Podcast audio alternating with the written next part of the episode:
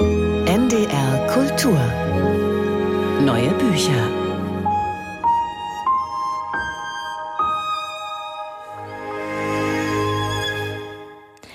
In diesem Frühjahr gibt's eine amerikanische Autorin zu entdecken, die alle Voraussetzungen erfüllt, um die Leserinnen und Leserherzen im Sturm zu erobern mit einem scharfsinnigen und klugen Text. Sie heißt Danny Shapiro. Sie wurde 1962 in New York City geboren und macht einen Podcast, in dem es um Familiengeheimnisse geht. Um etwas, das eine Familie zum Geheimnis macht, geht es auch in ihrem Roman Leuchtfeuer. Annemarie Stoltenberg stellt Ihnen das Buch vor.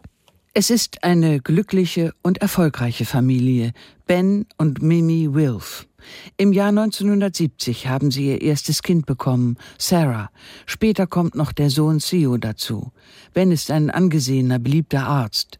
Seine wunderschöne Frau Mimi sorgt für ein gemütliches, warmes, stilvoll eingerichtetes Zuhause, in dem die Kinder behütet aufwachsen. Die Teenager haben keine bösen Absichten. Es sind liebe Kinder, das würde jeder bestätigen aber sie langweilen sich. Der Sommer geht zu Ende. In einer Woche fängt die Schule wieder an. Sarah geht dann in die Abschlussklasse und in einem Jahr wird sie fort sein. Seine Schwester ist ein Superstar, in allem immer die Beste, vor Potenzial strotzend. Theo hat noch drei Jahre vor sich und er hat sich kaum hervorgetan. Er ist ein pummeliger, schweigsamer Junge, der sich häufig schämt. Er wird schnell rot, im August 1985, und damit beginnt der Roman, sind Sarah und Theo nachts zum Feiern unterwegs. Sarah hat Alkohol getrunken und gibt ihrem kleinen Bruder die Schlüssel für das Auto der Mutter. Theo möchte das Mädchen Misty beeindrucken und versucht sich während der Fahrt eine Zigarette anzuzünden. Doch jetzt, jetzt schießen ihre Zukünfte wie Gammastrahlen aus dem fahrenden Auto. Drei Highschool-Schüler. Was, wenn Sarah stattdessen an dem Abend mit Freunden ausgegangen wäre? Was, wenn Misty Nein gesagt hätte?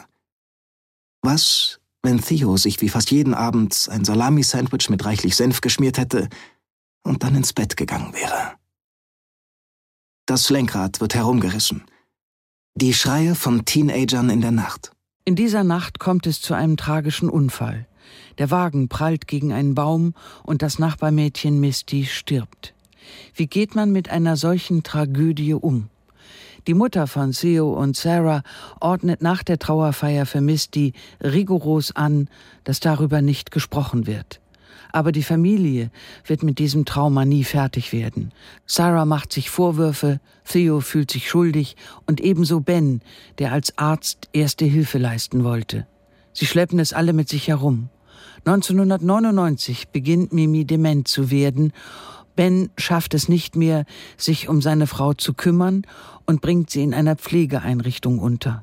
Nachts flüchtet sie von dort, irrt durch die Straßen und trifft in einem Spielhäuschen für Kinder vor einer Einkaufsmeile den Nachbarjungen Waldo, der sich hier versteckt hat. Er hat es schwer in seinem Kinderleben und ist auch weggelaufen.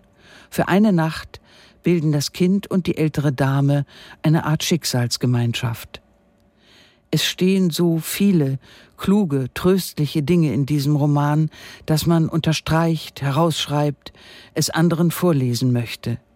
Erzählt wird etwa von Theos Versuchen, noch ein gelingendes Leben hinzubekommen, von Sarahs Alkoholabhängigkeit oder Bens Freundschaft mit dem Nachbarjungen Waldo.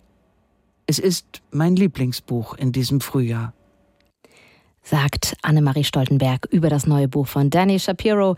Leuchtfeuer heißt es, aus dem Amerikanischen übersetzt von Ulrike Wasel und Klaus Timmermann. Das Buch ist bei Hansa Blau erschienen, hat 288 Seiten und kostet 23 Euro. NDR Kultur